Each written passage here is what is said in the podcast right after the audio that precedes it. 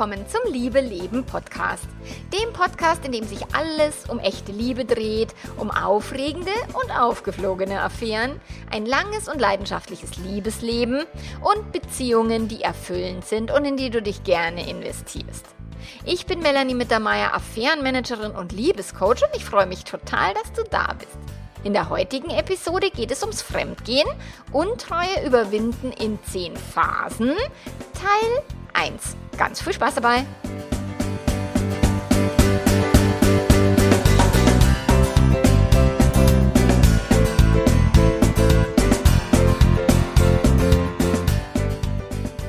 Ja, Untreue überwinden in zehn Phasen. Durch diese Phasen gehen alle Paare oder hauptsächlich die betrogenen PartnerInnen, wenn eine Affäre aufgeflogen ist. Und das ist ein Artikel, den habe ich schon vor langer, langer Zeit geschrieben, als ich das Online-Programm Back to Love entwickelt habe. Da habe ich in ganz vielen Foren recherchiert, habe mit ganz vielen Menschen gesprochen, habe ganz viele Coachings analysiert. Was ist immer und immer wieder das Gleiche, was den Menschen widerfährt, emotional, gedanklich, im Verhalten? Finden, äh, wenn sie eben eine aufgeflogene Affäre verarbeiten. Und es sind tatsächlich zehn Phasen, die ich definiert habe. Es gibt im, im Netz gibt es verschiedene Artikel mit sieben Phasen nach Untreue, bla bla. Und ich habe für mich entschieden, es sind zehn Phasen, beziehungsweise bin halt da noch ein bisschen kleinteiliger rangegangen an die Recherche und an das, was ich bei meinen Paaren immer und immer wieder beobachte, was immer und immer wieder auftaucht. Und zu diesem Artikel gab es lange Zeit keinen Podcast, also bis heute heute, äh, habe ich festgestellt und jetzt haben wir gedacht, jetzt wird es Zeit, dass ich dazu auch mal die Podcast-Folge veröffentliche, weil es ist einer der meistgelesenen Artikel ever auf meinem ganzen Blog. Und ich denke, diese zehn Phasen, die helfen vielen, vielen Paaren, wenn sie mit Untreue dealen müssen, wie sie eben damit umgehen. Und in dieser Episode schaffen wir jetzt Phase 1 bis 3, weil der Artikel ist sehr lang, sehr ausführlich. Also wenn du die gesamte, den gesamten Artikel lesen möchtest, findest du den auf meinem Blog. Und ansonsten werde ich den Podcast jetzt in zwei Teile teilen, damit er nicht so elends lang wird ähm, und äh, hilfreich ist. Und dann kannst du eben auch entscheiden, in welcher Phase steckst du vielleicht oder deine Beziehung gerade und dann auch die äh, Episode rauspicken, die für dich und deine Beziehungsphase gerade auch passt.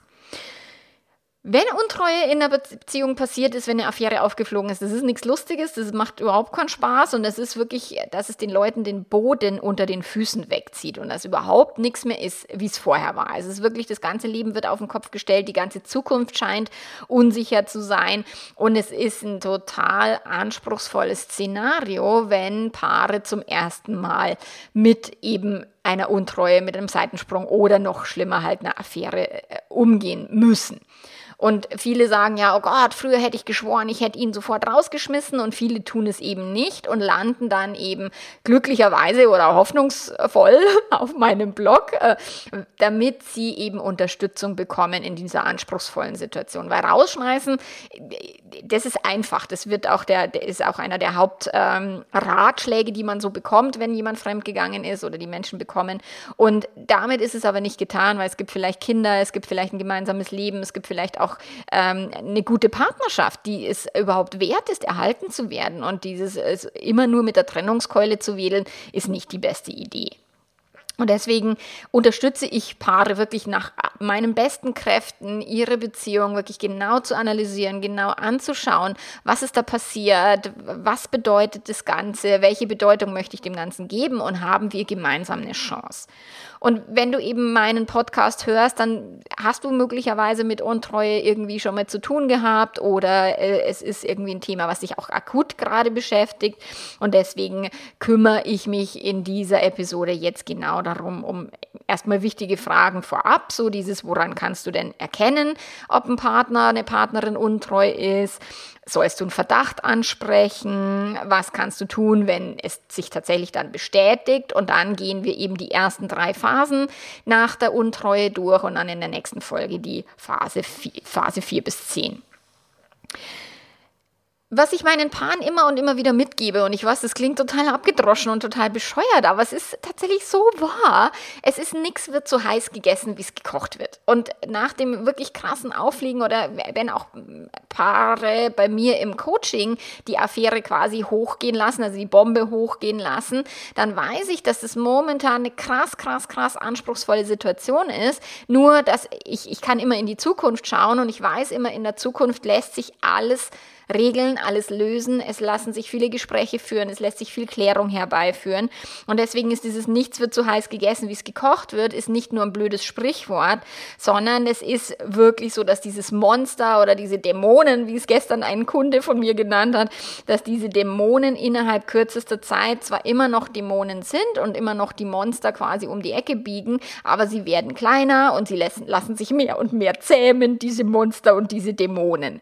Und manchmal ist es, oder im Laufe der Zeit wird es so, dass das Monster dann immer wieder mal auch einschläft und er nur ab und an auftaucht, oftmals dann tatsächlich so nach ja, Jahrestag der aufgeflogenen Affären. Also es kommt schon immer wieder vor, dass die emotionale Achterbahn nochmal nach unten rauscht. Vor allen Dingen, wenn es Triggerpunkte gibt, die das triggern. Und je mehr Triggerpunkte es gibt, desto öfter äh, kommt das Monster zum Vorschein sozusagen. Nur letzten Endes ist es noch nie so gewesen, dass irgendjemand von dem Monster wirklich aufgefressen worden ist oder wirklich wirklich tot umfällt, wie das Gehirn einem wirklich einflüstert. So, oh Gott, ich bin betrogen worden, ist das Schlimmste, was einem passieren kann. Nein, ist es nicht. So, und wenn du dich jetzt gerade fühlst wie Monsterfutter und wenn du gerade in dieser Situation steckst, dann bitte, bitte keine Panik haben, weil es gibt auch hier Lösungen aus, aus dem Drama und, und aus dem Gefühlschaos und aus der emotionalen Achterbahn. Und natürlich kommst du da jetzt nicht ohne blaue Flecken raus und auch dein Partner oder deine Partnerin nicht. Du wirst vielleicht Muskelkater haben, wenn du mit dem Monster gekämpft hast, so. Aber es gibt einen Weg da raus. Und dann fangen wir jetzt erst einmal damit an, wenn du einen leisen leisen Verdacht hegst, wenn es noch gar nicht so weit ist, dass es aufgeflogen ist, dass du dir denkst, okay, könnte es sein, dass er oder sie mich betrügt? Geht er fremd? Geht sie fremd? Also, das ist äh, viele meiner Kunden und Kundinnen, die haben tatsächlich über viele Monate ein ganz, ganz komisches Gefühl, aber sie vertrauen ihrem Gefühl nicht oder sie sind sich nicht sicher, ob sie nicht Gespenster sehen und durch das trauen sie sich nicht, es anzusprechen. Nur wenn du jetzt denkst, okay, ich, das trifft auf mich zu, ich habe so ein komisches Gefühl, irgendwas ist bei uns faul, irgendwas stimmt nicht, so dann kannst du auf bestimmte Anzeichen achten, die sich dann zu Indizien äh, verdichten und vielleicht dann auch für dich es leichter machen, das tatsächlich anzusprechen, wenn du ein komisches Gefühl hast. So dieses, der Partner, Partnerin ist öfter am Handy als sonst oder nimmt das Telefon neuerdings mal mit aufs Klo abwesende Gedanken, wenig präsent zu sein in der Familie oder eben auch in der Partnerschaft.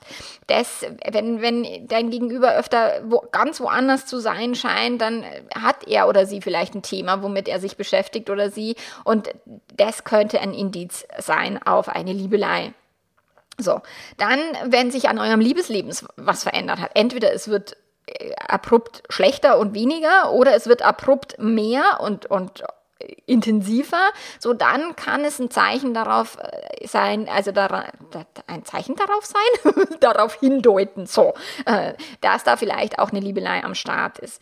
So, wenn es öfter Ausreden gibt, wie ich muss länger arbeiten, ich treffe mich mit Freunden, ich gehe spazieren. In Corona-Zeiten ist ja dieses, da sind die Ausreden ja relativ begrenzt, aber sie gibt es immer noch. Ich, heute in der Früh hatte ich ein Interview mit einer Zeitung und ähm, die hat mich dann gefragt, naja, gibt es in Corona-Zeiten überhaupt überhaupt Affären? Äh, ja, jede Menge.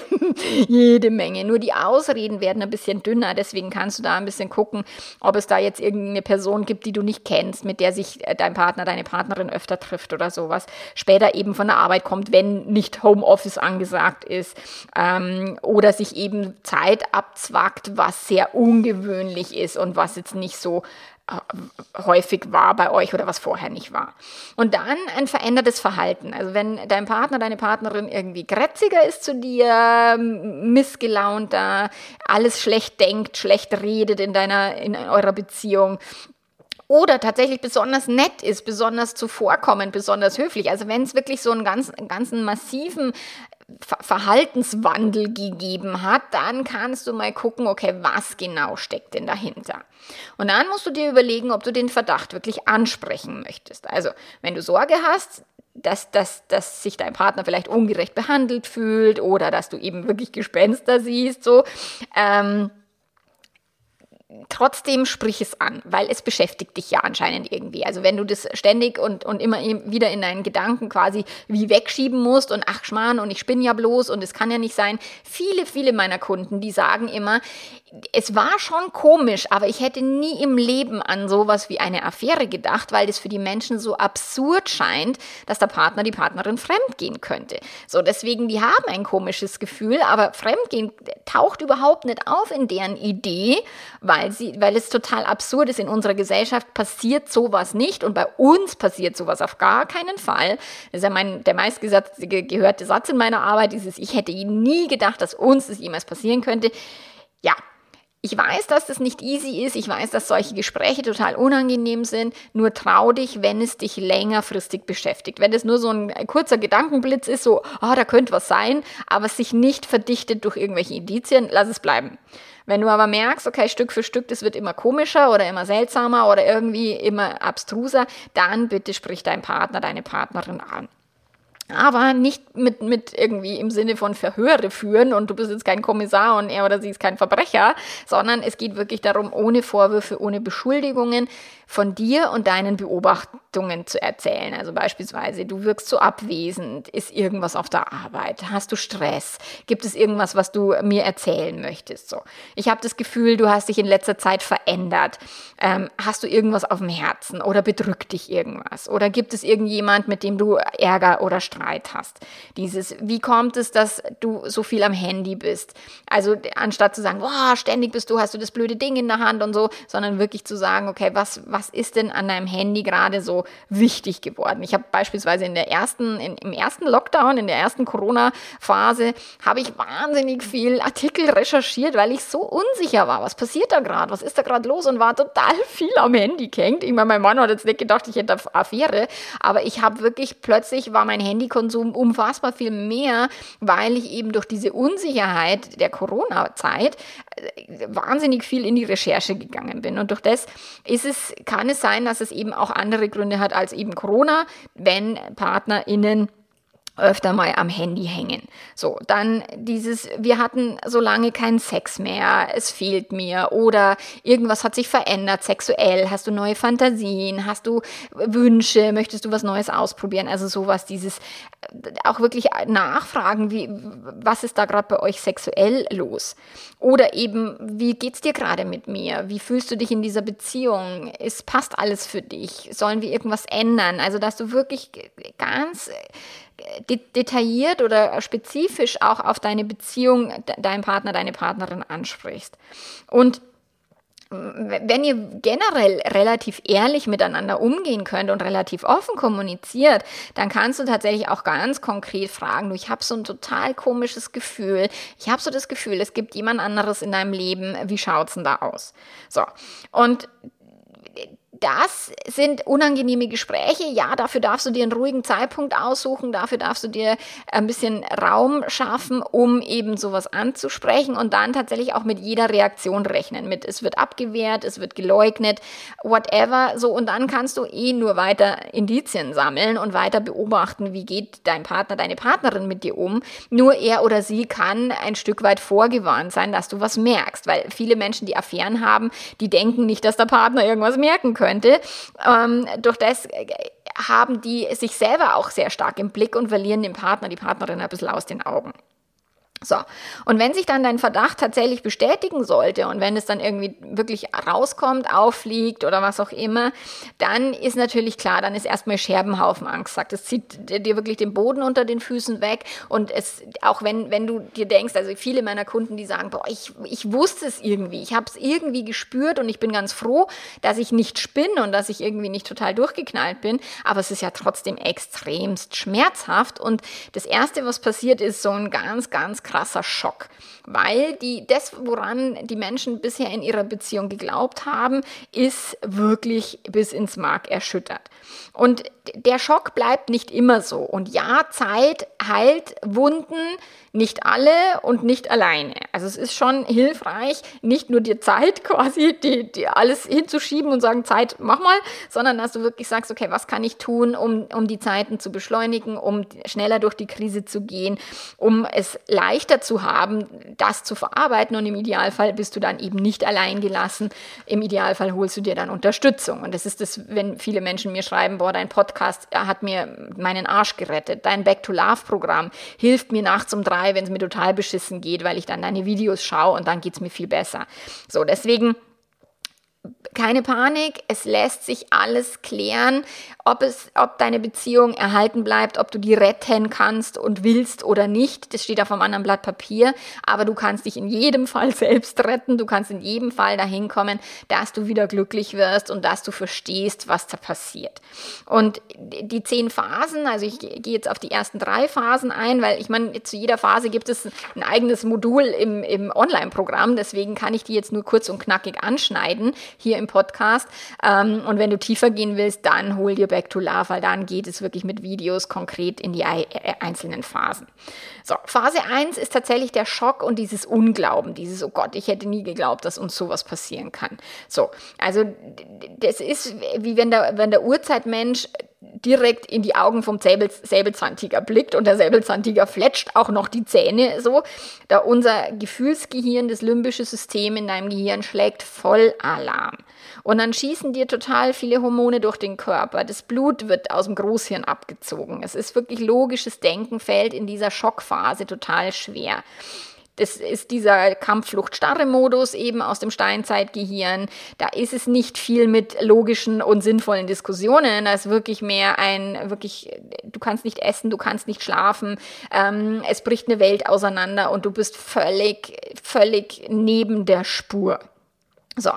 In dieser Zeit möchtest du wirklich keine weitreichenden Entscheidungen treffen. Ich weiß, dass viele Menschen genau in so einer Phase dann den Partner rausschmeißen oder die Beziehung beenden. Nur das ist jetzt nicht gerade die beste Entscheidungsgrundlage, wenn du so völlig voller Hormone, voller Stress, voller äh, Schmerz bist, so, sondern wirklich überleg dir erstmal, okay, erstmal in aller Ruhe drauf zu schauen, was genau ist hier passiert. Der Schock legt sich im Laufe der Zeit tiefe Atemzüge, also wirklich dich, sich gut um dich zu kümmern, mit Atmen, mit, äh, ich, also als, als mir das passiert ist, habe ich mich nachts dann immer mit Rammstein-Musik auf die Couch gelegt, um, um quasi diesem, diesem Gefühl eben Raum zu geben, ohne es wegzudrücken, ohne aber auch meinen Partner quasi ständig zur Sau zu machen.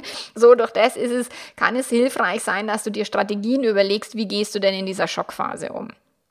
Und ich meine, viele, die, können nicht glauben, dass der Partner fähig ist und zweifeln auch an ihrer eigenen Zurechnungsfähigkeit und warum sie nichts gemerkt haben ähm, oder warum sie es gemerkt haben, gespürt haben, aber so, so lange verdrängt haben. Es ist normal, okay? Wir alle sind Menschen und wir alle vertrauen unserem Gespür und der Intuition nicht so sehr, wie wir das vielleicht könnten. Also das ist das, was ich auch immer wieder mit meinen Kundinnen und Kunden erarbeite. Vertrau auf dein Gefühl. Du spürst es, wenn sich was verändert. Du spürst, wenn irgendwas faul ist. Du spürst aber auch, wenn der Partner wirklich runter ist von der Droge sozusagen, weil manchmal die Affäre ja auch weiterläuft. So. Deswegen ist es auch immer Back to Love zu bearbeiten, ist generell für Menschen, wo die Affäre beendet ist. Eine weiterführende Affäre ist nochmal eine ganz andere Baustelle, noch ganz andere Hausnummer. Also auch wenn du da völlig im Drama dich, dich verstrickst, ja, logisch, weil wir nicht gelernt haben, mit solchen Veränderungen im Beziehungskonstrukt umzugehen. Deswegen bleib liebevoll mit dir selber, also, also beachte dich gut, behandle dich gut, erlaube dir auszuticken, erlaube dir aber auch zu atmen und mal eine Pause zu machen von irgendwelchen Gesprächen und vor allen Dingen nicht nachts um, um zwölf oder was diese tiefen Beziehungsgespräche führen, weil sie führen zu nichts. Wenn der erste Schock ein Stück weit verraucht ist, dann kommst du in Phase 2 und da kommt dann die Wut hoch. Also Wut und Rachegedanken mischen sich mit Fassungslosigkeit, aber auch tiefem Schmerz und tiefer Trauer. Warum kann er oder sie mir sowas antun? Wenn er mich lieben würde oder sie, würde er das nicht tun. Also das ist äh, total bescheuert, dass wir immer Liebe und Treue aneinander knüpfen, aber das haben wir in unserer Gesellschaft so gelernt. So, die Rachegedanken, die durchs Gehirn toben und, und der Betrüger quasi dann mit Vorwürfen überschüttet wird. Ich weiß nicht, ob es irgendwelche wirklich Handlungen gibt, wie Autoreifen zerstechen oder, keine Ahnung, Anzüge zerschnipseln. Sowas hört man immer wieder im Film oder, oder in irgendwelchen Medien. Aber letzten Endes ist es trotzdem so, dass das Gehirn wirklich mit Rache Gedanken hochkommt. Und das ist normal. Und dann wirklich diesen, diesem fremdgehenden Menschen, dem Betrüger, alles mögliche Krätze an den Hals wünscht oder auch dieser dritten Person. Ich meine, da, wenn wir diesen Film da aus den 90ern mit Michael Douglas, wo dann die Geliebte irgendwie das tote Kaninchen vor, das, vor die Tür ge geschmissen hat, irgendwie, weil die so äh, frustriert war, dass er sich nicht für sie entschieden hat. Also was auch immer da für Dramen entstehen mögen, von welcher Person ausgehend auch immer, im Idealfall fährst du alle Handlungen runter in der Rachephase, in der Wut- und Rachephase. Ich habe tatsächlich Kundinnen, die körperlich gewalttätig geworden sind, die mit äh, Gegenständen nach ihrem Partner schmeißen. Also das klingt jetzt so lustig und ist es nicht. Tatsächlich ist körperliche Gewalt niemals eine Idee, auch nicht, wenn du sau wütend bist. Ich kann das immer nachvollziehen und ich weiß auch immer, wie es meinen Kundinnen oder Kunden geht und äh, tatsächlich sind es eher die Frauen, die da gewalttätig werden und weniger die Männer, was ich so erlebe. Nur körperliche Gewalt ist niemals eine gute Idee und auch Rache zu üben, irgendwie keine Ahnung, die die die Geliebte anrufen oder deren Partner Bescheid geben oder was auch immer oder in der Firma alles ausposaunen von von deinem Partner deiner Partnerin nicht der beste Move, okay? Weil zum einen fühlst du dich nicht wirklich besser, wenn du Rache übst und zum anderen fliegt dir das Ganze dann irgendwo hintenrum wieder oder beißt dich hintenrum wieder in den Hintern, wenn du dann doch versuchst, die Beziehung zu retten. Also Pfoten weg, Pfoten stillhalten, im Idealfall nicht alles rausposaunen, was durch deinen Kopf geht, sondern auch mal Klappe halten, wäre in dieser Phase eine gute Idee. Weil dieser Opfer-Täter-Bullshit, den wir da auch haben oder den viele haben, oh Gott, und dieser böse Betrüger und das arme Opfer, was betrogen worden ist und das Opfer fühlt sich im Recht und der Betrüger und die böse dritte Person sind die Gemeinen und so weiter. Das ist eine gesellschaftlich anerkannte Haltung, aber sie bringt dich nirgendwo hin. Sie bringt dir nichts. Wenn du ein Opfer bist, dann müssen andere dein Schlamassel aufräumen oder sich um dein Schlamassel kümmern, damit du dich wieder besser fühlen kannst. Und das hilft dir nicht. Also Opfer-Täter-Haltung ist 0,0 hilfreich. Und oft äh, sagen dann meine Betrogenen, ja, bin ich jetzt auch noch selber schuld? Äh, nein, niemals. Für das Verhalten anderer Menschen ist immer die Person selber verantwortlich, die dieses Verhalten an den Tag legt. So, es ist niemals so, dass jemand Schuld hat, aber natürlich kann es sein, dass beide Partner gemeinsam sich nicht gut um die Beziehung gekümmert haben und dass beide einen Teil der Verantwortung tragen. Und wenn du bereit bist, den Teil deiner Verantwortung für dich auch anzunehmen, dann kommst du raus aus diesem äh, Schuldkreislauf äh, oder aus diesem Ich habe eine weiße Weste. Ich würde ja sowas nie tun, höre ich so oft. Oder ich hätte das niemals hingekriegt, bla bla bla so. Nur wenn du die weiße Weste ausziehst und sagst, okay, wir alle sind Menschen, wir alle machen nicht immer Dinge toll, jeder trägt Teil seiner Verantwortung, dann wird es für dich leichter, dann fühlt es sich leichter an und du kannst es tatsächlich viel, viel besser handeln und viel besser mit dieser Situation umgehen, als wenn du eben in dieser Schuldzuweisung bleibst und auch deinen Partner dauerhaft in der Schuldzuweisung behältst weil Schuldgefühle machen die Beziehung nicht wirklich besser. Schuldgefühle helfen euch nicht, euch wirklich gut um den Scherbenhaufen zu, Scherbenhaufen zu kümmern und die einzelnen Scherben auch mal genauer anzugucken. Was genau ist denn da passiert? Da ist Neugierde oder auch wirklich ein Verstehen wollen, ist so viel hilfreicher, als wenn ihr total in die Verurteilung geht und als wenn einer eben auf den anderen total draufhauen würde. Und wenn es dann kein Opfer-Täter-Gedönse mehr gibt, sondern wirklich zwei erwachsene Menschen miteinander diskutieren, was genau ist da passiert, dann gibt es einen sinnvollen Weg aus dem Drama raus. Und auch hier ist wichtig zu verstehen, dass alles, was in deinem Leben stattfindet, auch wenn du es nicht dir selber ausgesucht hast, auch wenn du, ich meine, das Gesetz der Anziehung würde sagen, ja, das hast du in dein Leben gezogen. Ich bin jetzt nicht, also nicht so esoterisch, dass es irgendwie ein, ein Gesetz der Anziehung gibt, aber am Ende hat es trotzdem eine Bedeutung für dich und dein Leben. Es ist trotzdem eine Möglichkeit für dich zur Weiterentwicklung, für dich zu lernen, dass Menschen halt nun mal so sind, wie die Menschen sind und nicht so wie die romantische Hollywood- und Disney-Seuche uns ständig erzählt, dass wir immer immer lieb und brav und treu sind, bis das Tod uns scheidet. Das ist halt einfach nicht der Fall. Und diese Ehrlichkeit und dieses wirklich sich damit auseinanderzusetzen, dass Menschen nun mal blöde Dinge tun und dass Partner auch mal Entscheidungen treffen, die semi-optimal sind, das hilft halt so viel menschlicher und so viel verständnisvoller zu werden für den Mensch an sich, für dich selber als Menschenkind und auch für deinen Partner, deine Partnerin als Menschenkind. So, und dann zu, zu, zu schauen, okay, was können wir denn aus dieser Krise machen und aus dieser dieser Krise lernen. Nur dazu ist es in späteren Phasen äh, leichter. Momentan ist immer noch halt tatsächlich, musst du die Rache und die Wut irgendwie halbwegs in den Griff kriegen und sagen, ich darf das fühlen, ich muss es aber nicht ausagieren. Ich muss nicht noch mehr Scherben produzieren und nicht noch mehr kaputt machen, als eh schon quasi kaputt gegangen ist, so indem du jetzt auch noch äh, übelst um dich schlägst und, und draufhaust. So, wenn es dann ein Stück weit verraucht ist, so diese krasseste Wut und, und auch diese Rachegedanken, wenn du merkst, okay, das macht dir keinen Sinn, das bringt mir nichts, wenn ich jetzt irgendwas äh, Blödes tue, so, dann kommt eben diese Enttäuschung hoch. Dann gibt es Raum für den tiefen Schmerz, der dann noch stärker zum Vorschein kommt und die krasse Enttäuschung aus diesem eben Luftschloss aus der, von der Wolke 7 quasi runtergeschleudert worden zu sein und rausgeschmissen zu sein aus der romantischen Illusion von ewiger Treue. Das ist halt total schmerzhaft und enttäuschend. Also eine Täuschung ist aufgeflogen. Weil wenn wir lieben, dann glauben wir ganz fest daran, dass es für immer und ewig ist, dass wir die Einzigste sind, die beste, schönste, tollste oder der beste, schönste, tollste. So, und dass wir alle Wünsche und Bedürfnisse des Partners erfüllen können, sollen, wollen. Wo, wo ich mir denke, boah, bist du wirklich in der Lage, alle Wünsche deines Partners zu erfüllen? Ja, ich sollte ich, sagen dann meine Kundinnen immer oder Kunden. Und nein, sollten wir nicht. So, dann glauben die Menschen, dass sie ihrem Partner nicht genügen oder dass sie nicht genug sind. Und das ist Quatsch. Es hat nichts damit zu tun, nicht genug zu sein. Wir können nicht alle Wünsche und Bedürfnisse eines Partners, einer Partnerin abdecken. Das geht nicht.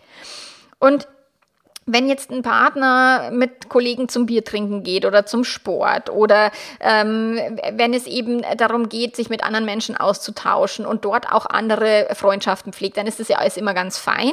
Nur sobald es in die romantische und sexuelle Ecke geht, da gibt es in unserer, in unserer Gesellschaft halt ein großes Problem. Also Flirten geht für manche halbwegs, für manche auch das schon nicht. Ähm, aber dann, wenn es wirklich um diese Bedürfnisse geht, mit jemand anders Sex zu haben oder sich fremd zu verlieben, dann hört halt der Spaß in unserer Gesellschaft aus, auf. Und erschwerend kommt dann dazu, dass natürlich ganz viele Lügen mit, mit am Start waren, weil der betrügende Partner lügen muss, weil es gibt keine Affäre ohne Lügen. Es geht nicht. Keiner sagt, ach übrigens, ich bin jetzt in die Kollegin verliebt, ich werde jetzt mit der vögeln, äh, passt schon, oder? Das passiert nicht. Also Lügen sind Teil von Affären und von Fremdgehen, weil ansonsten würde es nicht funktionieren. Ansonsten ist es eine, eine offene Beziehung und die, die haben die wenigsten besprochen. Die meisten gehen stillschweigend von einer Monogamie aus oder haben die Monogamie entschieden. Und wenn dann plötzlich jemand Drittes ins Leben kommt, dann ist kein Partner oder, also zumindest erlebe ich das nicht, nicht, dass die Menschen dann so mutig sind, dass sie sagen, du übrigens, da gibt es jetzt jemanden, was machen wir denn jetzt? Sondern es ist so große Angst vor den Konsequenzen, große Angst, dass man selber ein schlechter Mensch ist, große Angst, die Beziehung aufs Spiel zu setzen, dass natürlich gelogen wird. Und deswegen, so, gestern hat eine Kundin zu mir gesagt, naja, aber er lügt mich an und das bedeutet, er schätzt mich nicht wert. Und das Gegenteil ist der Fall. Die Menschen lügen, weil sie den Partner, die Partnerin nicht verletzen wollen, weil sie die Beziehung erhalten wollen und weil es ihnen nicht scheißegal ist. Okay? Wenn äh, die Wertschätzung nicht da wäre oder der Wunsch, die Beziehung zu erhalten, nicht da wäre, ja, dann müsste keiner lügen. Okay, dann wäre es ein, okay, ich mache jetzt ein, ein fröhliches Partnerhopping, äh, tschüss übrigens und ich gehe jetzt zur nächsten oder zum nächsten. So, die Beziehung ist wichtig, sonst würden Menschen, die fremdgehen, nicht lügen. So, durch das ist es immer, welche Bedeutung gibst du in deinem Gehirn dieser Tatsache, dass dein Partner, deine Partnerin dich angelogen hat. Und letztlich ist es alles eine Täuschung. Also zumal, dass er vorgetäuscht hat oder sie niemanden sonst zu haben, aber es ist eine Täuschung, die aufgeflogen ist, deswegen Enttäuschung.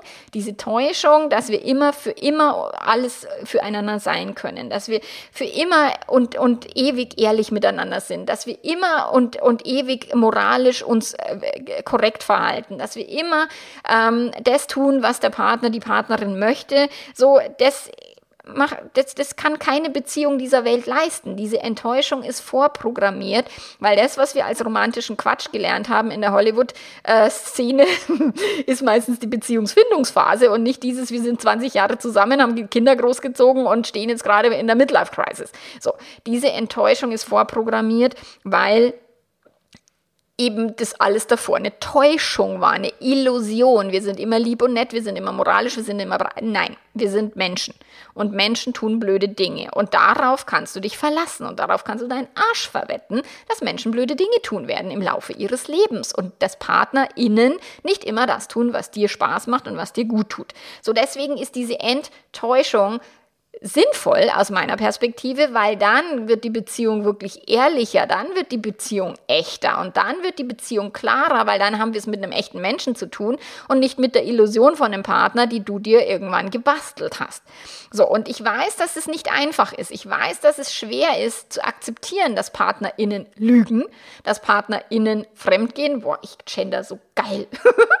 und dass Menschen tun, was immer sie tun. Nur wenn wir das irgendwann mal geschluckt haben, diese bittere Pille, dann kann uns nicht mehr viel passieren, weil dann wissen wir, okay, wir können uns nicht auf dieses Pseudo-Vertrauen verlassen, dass er oder sie nie was Blödes tut, sondern dann geht es in dieses echte Vertrauen.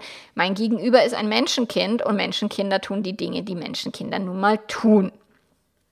Also, das war jetzt Phase 1 bis 3. Vom Schock und dem Unglauben erstmal in die Wut und in die Rachegedanken bis hin zu einer tiefen Enttäuschung. Und dann geht's halt weiter. Phase 4 ist dann, dass es darum geht, eine Entscheidung zu treffen. Phase 5 geht in eine neue Hoffnung. Phase 6 heißt dann, okay, zurück zum Alltag, weil irgendwann muss man vielleicht wieder was arbeiten und irgendwie wieder halbwegs funktionieren. Phase 7 ist dann so eine äh, Backschleife, so eine, so eine also Zurückfallschleife, Achterbahn fährt nochmal nach unten Schleife, tiefe Verzweiflung und wir schaffen es nicht. Phase. Phase 8 geht es dann wirklich ins Verzeihen, nachdem die Phase 7 halt echt nochmal äh, sehr hoffnungslos wirkt. Phase 9 geht ins Vertrauen und Phase 10 ist dann, die Beziehung habt ihr auf ein neues Level gehoben und ihr habt aus der Krise wirklich was gelernt und wirklich was draus gemacht. So. Das ist das sind jetzt die zehn Phasen. Wie gesagt, vier bis zehn gibt es in, in, in der Podcast-Folge in zwei Wochen, nochmal intensiver. In Back to Love bekommst du alle zehn Phasen sofort präsentiert per Video, per Arbeitsblätter, wo du dich tief reflektieren kannst, wo du im Idealfall mit deinem Partner, deiner Partnerin gemeinsam dieses Programm durchmachst, die richtigen Fragen stellen lernst und so weiter, um eben nicht alleine durch den Mist da durchzumüssen. So, jetzt bedeutet es aber nicht, wenn du dann irgendwann in Phase 10 angekommen bist oder ihr das geschafft habt, die Krise zu meistern, dass es nie wieder passieren kann. Auch das hat die mir heute äh, die Frage gestellt in dem Interview. So, ah ja, heißt es denn dann, dass es keine Garantie gibt? Ja, stimmt, das heißt es. Es gibt keine Garantie. Sich zu verlieben, fremd zu gehen, das kann jedem von euch auch wieder passieren. Nur mit mehr Lebenserfahrung, mit diesem Erfahrungsschatz, den ihr da mitgenommen habt, könnt ihr natürlich andere Entscheidungen treffen oder könnt ihr anders damit umgehen, weil die erste Affäre, die passiert, ist meistens total unbewusst. Menschen stolpern da rein, das passiert aus, out of the blue und keiner weiß, wie gehe ich denn damit jetzt um, weil sich die Menschen da nie damit beschäftigt haben, weil mir hören sie nur zu, wenn ihnen das passiert ist, vorher nicht. Und durch das ist es wirklich wichtig zu verstehen, dass es keine Sicherheit und keine Garantie gibt, dass es nie wieder passiert, aber es ist wirklich, ihr dürft mehr Selbstvertrauen entwickeln, dass ihr andere Fähigkeiten habt, dass ihr besser bereit seid, also besser in der Lage seid und besser darauf vorbereitet seid, wenn wieder sowas passieren sollte. Also meistens die, die sagen, boah, ich habe nichts gemerkt und so und so lange und was, wenn es wieder ist, dann sage ich, naja, so naiv würdest du nicht mehr sein, weil du würdest dir eher schneller selber vertrauen, wenn hier irgendwas falsch sich anfühlt oder komisch sich anfühlt. Und das ist halt das, diese, diese Leben Lebenserfahrung bekommen wir nicht geschenkt, die ist schmerzhaft, aber genau die hilft euch für die Zukunft. Und nein, sie hilft euch nicht, euer Luftschloss wieder auf die Wolke 7 zu bauen, sondern bitte baut ein Mosaik auf dem Boden der Tatsachen damit ihr nicht wieder so quasi out of the blue, ich dachte, jetzt hätte es uns nie wieder passieren können. Äh, nein, nicht tun. Menschenkinder. Menschenkinder sind Menschenkinder. Und wenn die eine blöde Zeit haben, eine blöde Phase, mit sich selbst im Unreinen sind, dann ist ma manchmal der Partner nicht die erste Anlaufstelle, wo man sich selber in seiner ganzen Ver Frustigkeit oder was auch immer präsentiert. Manchmal ist es sehr viel leichter, sich einer anderen Person zu öffnen. Und durch das ist es einfach dürft ihr wirklich nicht mutlos aufgeben, wenn ihr euch liebt, wenn ihr die Beziehung erhalten wollt, wenn, es, wenn ihr Kinder habt, wenn ihr ähm, ein gemeinsames Leben aufgebaut habt, dann ist es manchmal trotzdem Zeit, sich zu trennen und manchmal ist die Beziehung trotzdem vollendet und die Affäre ist nur noch der letzte Todesstoß, aber nicht die Ursache für die Trennung. Und manchmal ist es nur, dass die Affäre ein Wachrüttler ist und ein, okay, wir haben vielleicht ein bisschen vergessen, uns um die Beziehung zu kümmern oder sind im Alltag ein bisschen abgesoffen. Und jetzt ist es klar, dass wir mit Bewusstheit und mit neuer Wertschätzung wieder aneinander arbeiten und die Beziehung auf ein neues Level heben.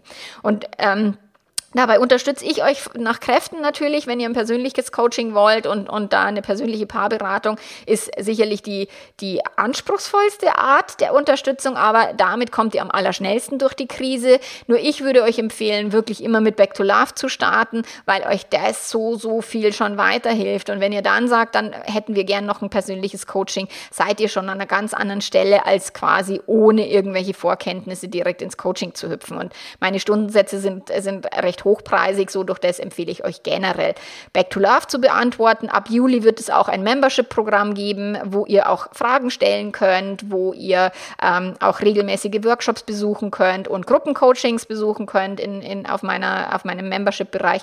Aber wenn es soweit ist, werde ich das bekannt geben, aber das ist momentan noch in der Aufbauphase. Nur lasst euch da nicht alleine durchmanövrieren. Ihr könnt euch Unterstützung holen oder holt euch eine Paarberatung bei euch am Ort. Was auch immer für euch gut ist, lasst euch da durchhelfen. Eine Affäre ist kein Zuckerschlecken, aber auch nicht das Ende der Welt. Okay, nächste, nicht nächste Woche, in zwei Wochen. Wir haben immer noch einen 14-tägigen äh, Turnus. In zwei Wochen gibt es dann eben Phase 4 bis 10. Und bis dahin wünsche ich dir eine gute Zeit, was auch immer, an welcher Stelle du in deiner Beziehung gerade stehst gib nicht auf und, und lerne, wachse und nimm das Leben so, wie es ist, auch wenn es gerade beschissen ist. Okay? Also, wir hören uns in 14 Tagen. Bis dahin. Mach's gut. Ciao, ciao. Online-Programm Back to Love findest du natürlich auf meiner Webseite www.melanie-mittermeier.de oder du findest es auch hier in den Show Notes. Ich verpacke das immer irgendwo auf Instagram, in, in, in der Bio und so weiter. Also du findest alles oder du gibst auf Google einfach Melanie Mittermeier Back to Love ein. Auch dann findest du es. Es gibt auf meiner Webseite auch jede Menge kostenfreier Angebote. Du kannst dich durch die ganzen Podcast-Folgen durchhören. Nur lass dir wirklich helfen bei so einer schwierigen Situation. Die musst du nicht alleine managen. Okay, und dann hören wir uns in zwei Wochen mit dem Teil 2 von dieser Serie. Bis dahin, ciao, ciao.